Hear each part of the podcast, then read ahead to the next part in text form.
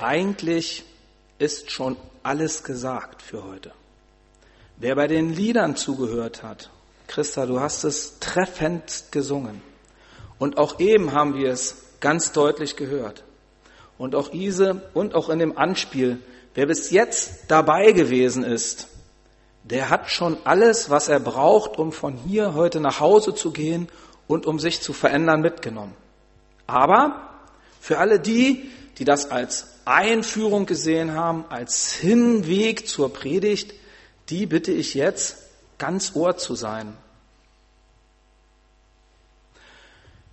Wenn man die Weltbevölkerung auf ein 10.000 Seelendorf projizieren würde, nennen wir dieses Dorf Barmstedt, dann würden sich die Proportionen, die wir beibehalten aus dem ganzen Welthierarchie, wenn wir das gleichlauten, wie wäre dann dieses Dorf Barmstedt zusammengesetzt? Oh, wir hätten 5700 Asiaten in unserem Dorf, 2100 Europäer und 1400 Amerikaner aus dem Norden, aus dem Süden und aus der Mitte. Es wären 800 Afrikaner unter uns. Es gäbe 3000 weiße Menschen und 7000 nicht weiße Menschen. Es gäbe 3000 Christen und 7000 Nichtchristen. 600 Personen besäßen 60 Prozent des Vermögens. 8000 würden in maroden Häusern leben. 7000 wären Analphabeten, 5000 würden an Unterernährung leben und leiden.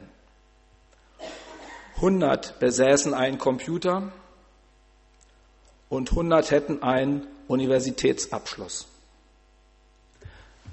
Ich habe daraus gelernt, ich bin nicht der Nabel der Welt. Die Erde beherbergt derzeit etwa 7,32 Milliarden Menschen. Wenn du noch nie in der Gefahr einer Schlacht, noch nie in Gefangenschaft, in Todeskampf der Völkerung oder im Schraubstock des Hungers gelebt hast, dann geht es dir besser als 500 Millionen Menschen.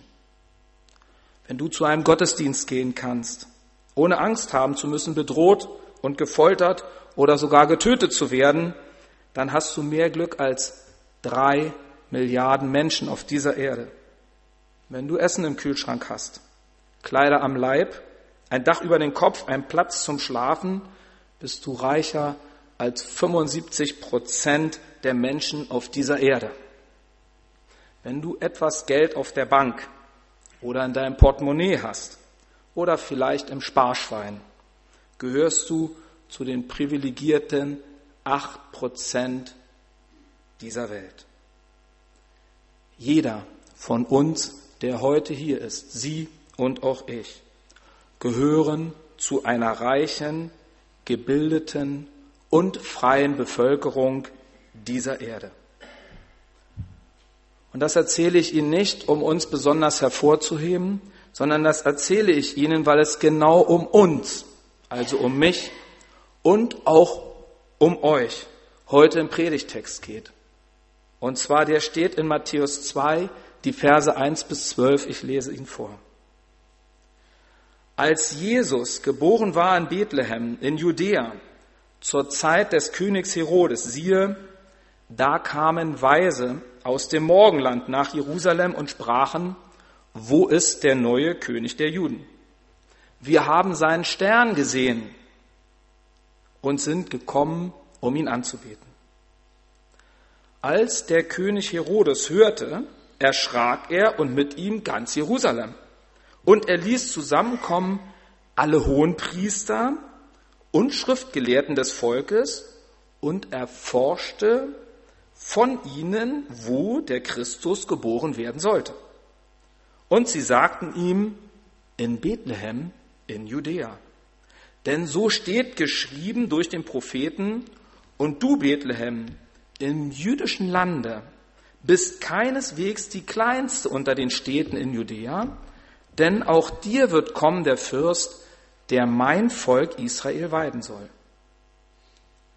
Da rief Herodes heimlich zu sich die Weisen und erkundete genau von ihnen, wann der Stern erschienen wäre, und schickte sie nach Bethlehem und sprach, siehet hin und forscht fleißig nach dem Kindlein. Und wenn ihr es findet, so sagt's mir wieder, dass auch ich komme und es anbete. Als sie nun den König gehört hatten, zogen sie hin und siehe, der Stern, den sie im Morgenlande gesehen hatten, ging vor ihnen her, bis er über dem Ort stand, wo das Kindlein war. Als sie den Stern sahen, fanden sie das Kind hoch erfreut und gingen in das Haus seiner Mutter und fielen nieder und beteten es an und gaben ihre Schätze auf und schenkten ihm Gold, Weihrauch und Myrrhe. Und Gott befahl ihm im Traum, nicht wieder zu Herodes zurückzukehren, und sie zogen auf einem anderen Weg wieder in ihr Land. Treffpunkt Bethlehem, ein kleiner Ort. Aber durch diese Geschichte rückt er mitten ins Zentrum. Der Ort Bethlehem wird aufgesucht von den unterschiedlichsten Menschen und ganz wichtig, wer richtig zugehört hat bei der Geschichte, er wird auch von bestimmten Menschen nicht aufgesucht. Dazu später. Heute geht es um die Weisen im Morgenland. Ah, man denkt immer drei Weisen, man hat ihnen Namen gegeben, Melchior, Balthasar und wie hieß noch gleich der dritte? Kaspar, da haben wir es. Das steht überhaupt nicht in der Bibel drin. Nichts ist davon erwähnt. Und einer soll schwarz gewesen sein, wird ganz oft gesagt. Steht nicht drin. Ist auch überhaupt nicht wichtig. Darum geht es nicht. Der wesentliche Kern dieser Geschichte in der Bibel ist nicht die Anzahl und was die Menschen gewesen sind, sondern wo sie hergekommen sind. Wenn Matthäus hier von Weisen aus dem Morgenland spricht, dann möchte er uns mehr Folgendes übermitteln. Aus dem Lukasevangelium kennen wir die Weihnachtsgeschichte mit den Hirten. Das ist uns geläufig, da sind wir im Thema drin. Und gerade möchte Matthäus hier sagen, Jesus kam ihm nicht nur für die Hirten. Die Hirten stehen mehr für das Sinnbild ärmliche Verhältnisse, mit der Bildung nicht gerade auf dem höchsten Stand, jüdisch geprägt, sondern hier geht es um die Weisen aus dem Morgenland. Hier geht es um Ausländer. Hier geht es um Nichtjuden. Hier geht es um Angehörige der sogenannten Völkerwelt, also viel, viel breiter gestreckt. Und die, wir haben es in dem Anspiel gesehen, mit einem hohen Drang nach Wissen, nach Bildung, nach Auseinandersetzen mit Themen, die sie beschäftigen aufgrund von Situationen, die sie erleben, und zwar tagtäglich. Ja, in gewisser Hinsicht liegt hier bei Matthäus ein zweites Weihnachtswunder vor. Ein anderes als das, was uns aus Lukas überliefert wird. Vielleicht sogar, gerade für uns hier, ein etwas größeres. Denn, das kann man sich ja noch gerade so vorstellen, eine Krippe, ein Stall, ärmliche Verhältnisse, Jesus ganz ärmlich geboren und dazu kommen die ärmlichen Hirten, das passt irgendwie ins Bild. Da kommt so ein bisschen diese Mitleidsära in uns hoch, also in mir jedenfalls. Guck mal, Mensch, denen geht's so schlecht und, und die Hirten mit ihren Schafen, das ist so ein schön rundes Bild, das passt. Aber dass auch hochgebildete Menschen aus einem völlig anderen Kulturkreis und einer anderen Religion sich hier ebenso ansprechen lassen, das wirkt alles andere als selbstverständlich. Sie sind geradezu der Gegenpol zu den Hirten. Im Spannungsfeld zwischen diesen beiden Gruppen liegt die gesamte Menschheit eingeschlossen. Die armen, ungebildeten Juden auf der einen Seite, die reichen, hochgebildeten auf der anderen. Die, ich nenne es mal so, spontan Berufenen, die durch einen Engel geschickt wurden zur Krippe hin. Und dann die andere Seite, die sich mühevoll ihr Wissen erarbeiten mussten, die sich auf einen Weg machen mussten, loszulaufen, aus einem Impuls heraus, weil sie auf einen Stern geschaut haben. Für einen gläubigen Juden war es völlig selbstverständlich, dass irgendwann der Sohn Gottes geboren wird, dass er sie erretten wird, dass ein König kommt. Die haben das gewusst. Das ist ihnen mit der Muttermilch aufgesogen gelehrt worden. In dem Anspiel eben haben wir es deutlich gesehen, den Weisen aus dem Morgenland ist so etwas nicht mit der Muttermilch aufgesogen vermittelt worden. Wir haben es also mit ganz unterschiedlichen Menschen zu tun. Letzten Sonntag, wer hier war, dort hat uns Carola Lois Josef, den Verlobten von Maria, näher gebracht. Diesen einfachen Handwerker und tiefgläubigen Juden. Josef machte immer sofort, was Gott ihm aufgetragen hatte, sagte sie. Jesus lebte konsequent mit Gott. Er nahm alle Unbequemlichkeiten auf sich und machte das, was Gott zu ihm sagte. Und zwar treu, zuverlässig und stark. Und das ganz ohne Worte. Nicht einmal wird erwähnt, was Josef sagte. Er war ein Mann der Tat. Aber er tat nur, was Gott wollte nicht was seine Ideen waren. Ich habe Hochachtung vor Josef. Wenn Carola von mir berichtet hätte, würde sich das in etwa so anhören. Das ist Sigmar. Er ist studierter Mathematiker und gläubiger Christ. Sigmar macht nie sofort, was Gott ihm aufzutragen versucht. Sigmar fängt an zu fragen, versucht es logisch zu verstehen, geht mit Gott in den Dialog, reibt sich an ihm. Er nimmt möglichst wenig Unbequemlichkeiten auf sich und macht das, was Gott ihm sagte, nur gern, wenn es in seinen Lebensplan reinpasst. Er ist treu, zuverlässig und stark, meist mit vielen Worten. Er ist ein Mann der Tat. Er macht manchmal, was Gott von ihm will und meistens, was er selbst für richtig hält. So hört sich das bei mir an. Und warum ist das so? Warum fällt es uns so schwer, auf Gott zu hören? Und da erlebe ich, dass gebildete Menschen sich im Vergleich mit etwas schlichteren Menschen oftmals wesentlich schwerer tun, einen Zugang zu Gott und seiner Botschaft zu gewinnen. Manchmal meinen wir, der Glaube vertrage sich nicht mit unserem Wissen. Manchmal meinen wir auch im Anflug von Arroganz, wir haben das alles gar nicht nötig. Die Weisen aus dem Morgenlande führen uns dem gegenüber einen Typus der Glaubenden vor Augen, der mir persönlich unglaublich sympathisch und den ich auch bemerkenswert finde. Es ist der Typus des Suchenden oder besser gesagt der Typus des Glaubenden, der auf der Suche ist. Nicht selten geben Glaubender heute leider ein anderes Bild ab. Sie tun so, als seien sie, eben im Unterschied zu den Gläubigen, schon am Ziel angekommen. Sie blicken mit einer Mischung aus Besserwisserei, Abgeklärtheit und nicht selten auch einer Portion Hochmut auf die anderen herab. So sind wir keine guten Werbeträger für das Evangelium. Im Gegenteil, wir schrecken eher ab. Die Weisen zeigen hier uns eine ganz andere Lebenseinstellung. Sie machen sich auf den Weg. Sie suchen.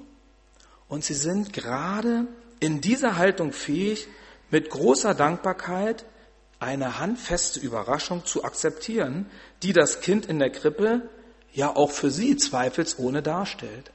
Denn ich glaube nicht, dass die drei Weisen, in diesem Anspiel waren es drei, vielleicht waren es auch nur zwei oder zehn, ich weiß es nicht, aber die, die losgelaufen sind, dass die auf der Suche nach einem König aufgrund eines Sterns, den sie gesehen haben, dass sie mit einem Kind in der Krippe gerechnet haben.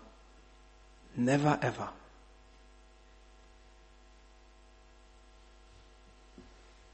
So soll der Glaube also sein. Nach wie vor offen für Überraschungen mit Gott. Sind wir, bist du offen für Überraschungen und Veränderungen in deinem Leben? Darf Gott überhaupt noch in meine Lebensplanung sich hineinsprechen? Darf er in deine Lebensplanung hineinsprechen? Haben wir überhaupt noch Ziele, Visionen und den Wunsch nach Veränderung? Und falls ja, nehmen wir dann die Mühe auf uns, um loszulaufen? Begeben uns auf die Suche oder bleiben wir an unseren Träumen hängen? Veränderungen passieren nie von jetzt auf gleich. Sie beinhalten auch immer größere Momente. Häufig sind es nur festgefahrene kleine Alltagsdinge. Wenn wir Veränderung wollen, müssen wir sie uns Stück für Stück für Stück erarbeiten. Und wir müssen sie konkretisieren. Das erfordert Mühsal und Disziplin. Auch das haben wir sehr gut in dem Anspiel gesehen. Täglich wurde in die Sterne geguckt. Es wurde aufgeschrieben. Es wurde miteinander diskutiert, gesprochen, Informationen ausgetauscht. Und nur so konnte man sich weiterentwickeln. Die Weisen wollten unbedingt wissen, was dieser eine neue, besondere Stern für die Welt zu bedeuten hat. Kommen wir zur anderen Seite aus der Geschichte der Menschen, die sich nicht auf die Suche begeben haben. Herodes war so einer. Der verkörpert einen besonderen Typen Mensch. Machtgierig und rücksichtslos war er.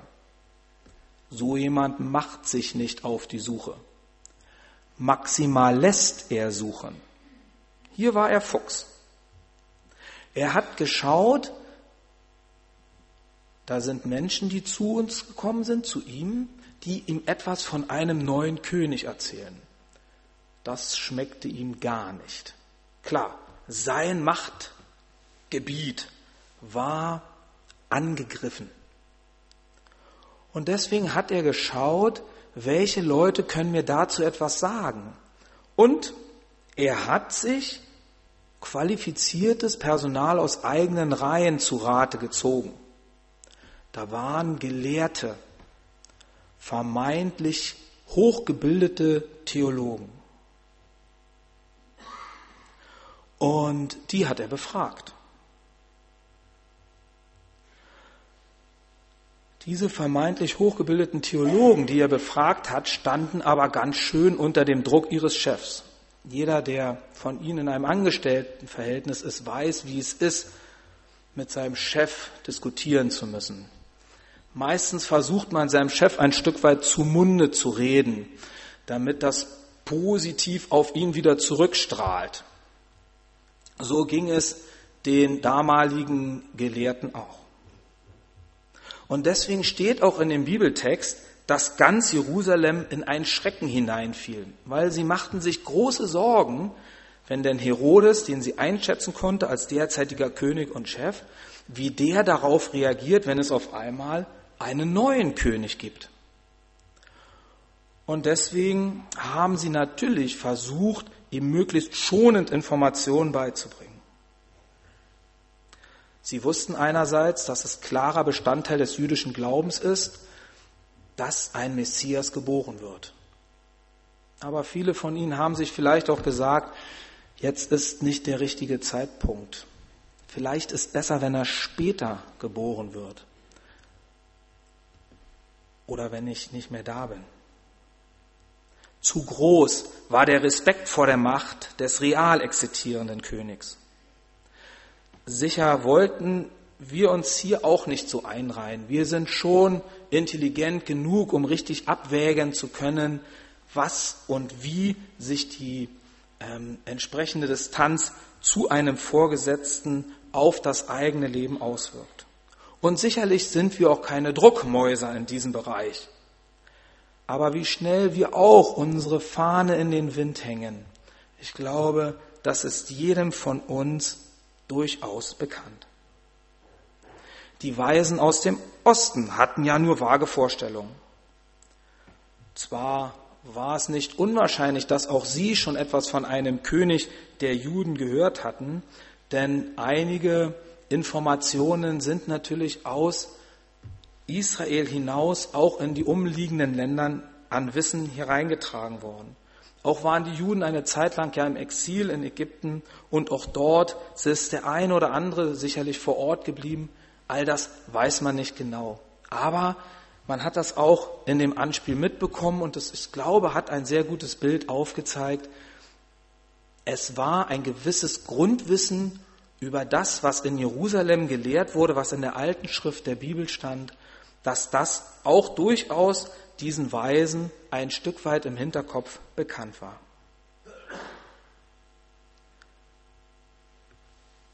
Ich will noch einmal zu den Schriftgelehrten zurückkommen.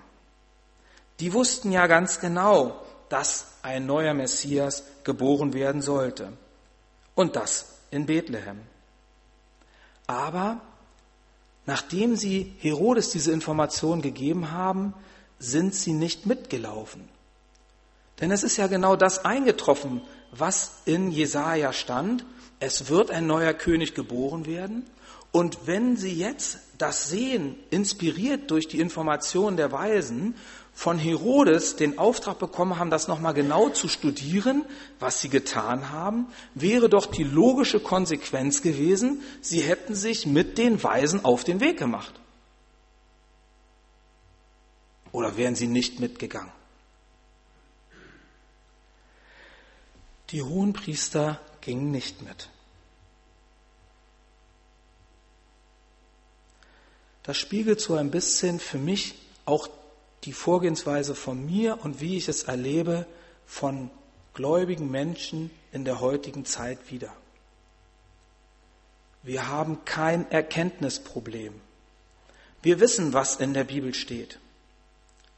Wir wissen auch, was theoretisch dann zu tun wäre. Und wir sind auch gut dabei, es anderen weiterzugeben. Aber unser Säckel zu schnüren und uns auf den Weg zu machen, uns aus unserer Gefühlszone herauszubewegen, die Bereitschaft, uns zu verändern, fällt uns extrem schwer. Und es fällt auch mir extrem schwer. Denn wir haben es uns ja so schön schnuckelig eingerichtet. Zu Hause. Mit unseren Freunden. Mit den Kreisen, mit denen wir gemeinsam unterwegs sind. Und deswegen möchte ich uns heute hier bitten, einmal drüber nachzudenken, welche dieser Figuren spiegelt unsere Lebenssituation wider. Auf welcher Seite stehen wir? Sind wir eher die Weisen, die sich auf den Weg machen? Sind wir ein Herodes oder sind wir die Hohenpriester? Oder wer noch mehr über die Hirten lernen möchte, nächsten Sonntag, dritter Teil der Predigtreise, sind wir eher ein Hirte? Wo stehen wir? Der Evangelist Matthäus erzählt nicht nur von der Geburt Jesu und den Weisen. Das ist nur der Anfang. Denn das Leben geht damit erst richtig los. Wir erfahren vom Wirken Jesus, von seinen Worten und Taten, die im Einklang stehen. Er verkündigte, dass alle zu ihm kommen dürfen, mühselige und beladene.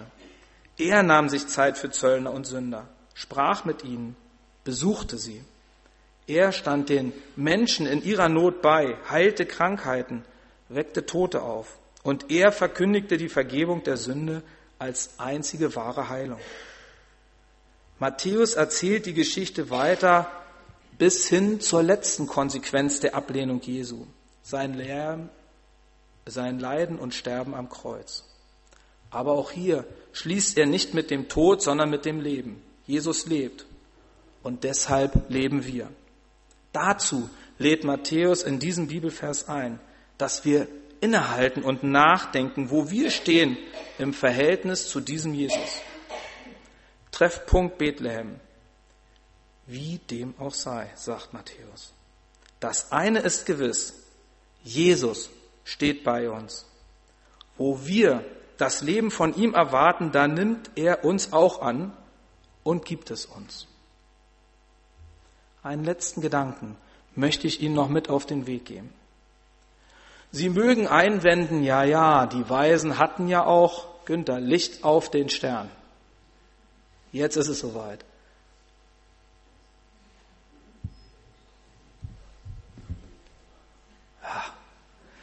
Wir hatten ja auch etwas Sichtbares. Das war ja auch klar. Das war für die so eindeutig, solch einen Stern zu haben, die mussten ja förmlich loslaufen. Eine eindeutige Orientierungsmarke mag uns heute gefühlt vielleicht manchmal fehlen. Aber auch das haben wir sehr schön in diesem Anspiel gesehen. Tausende Sterne sind am Himmel und sie wurden täglich angeschaut. Und von den tausenden Sternen hat einer ein Tick heller geleuchtet und war auf einmal ein bisschen größer als vorher. Reicht das für uns aus, um loszulaufen und das zu erkennen? Um solch einen Hinweis zu erkennen, müssen wir wie die Weisen uns tagtäglich beschäftigen mit unserem alltäglichen Dingen, damit wir überhaupt in der Lage sind, einen etwas größeren und etwas helleren Stern als etwas Besonderes zu erkennen. Zu oft gehen Orientierungsmerkmale in unserem Leben an uns vorbei, weil wir sie nicht wahrnehmen, weil sie für uns nichts Besonderes mehr sind, weil wir uns nicht die Zeit und die Ruhe nehmen, sie als solche zu erkennen.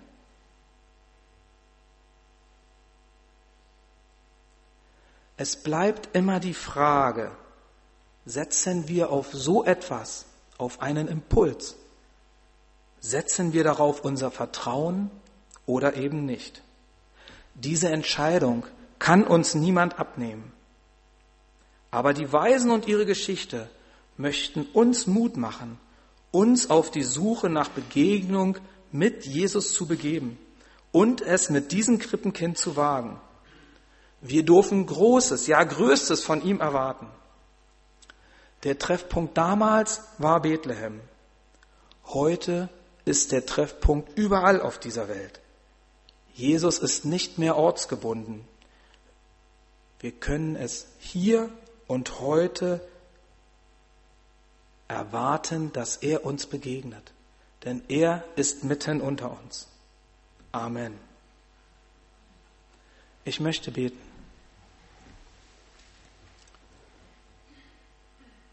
Großer Gott, himmlischer Vater, danke, dass du uns Menschen in unserer Vielfältigkeit und Andersartigkeit gewollt und geschaffen hast. Du machst keine Unterschiede zwischen gebildet und ungebildet, zwischen arm und reich, zwischen Juden und Ausländern, Männern und Frauen, jung und alt.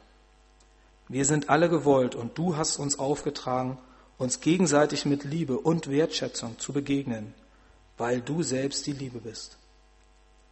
Herr, und da, wo unser Leben schief läuft, leidest du mit uns. Wecke in uns die Sehnsucht, dir nachzufolgen, um dir ähnlicher zu werden, um deinen Frieden auf dieser Welt zu leben und zu verkünden. Amen.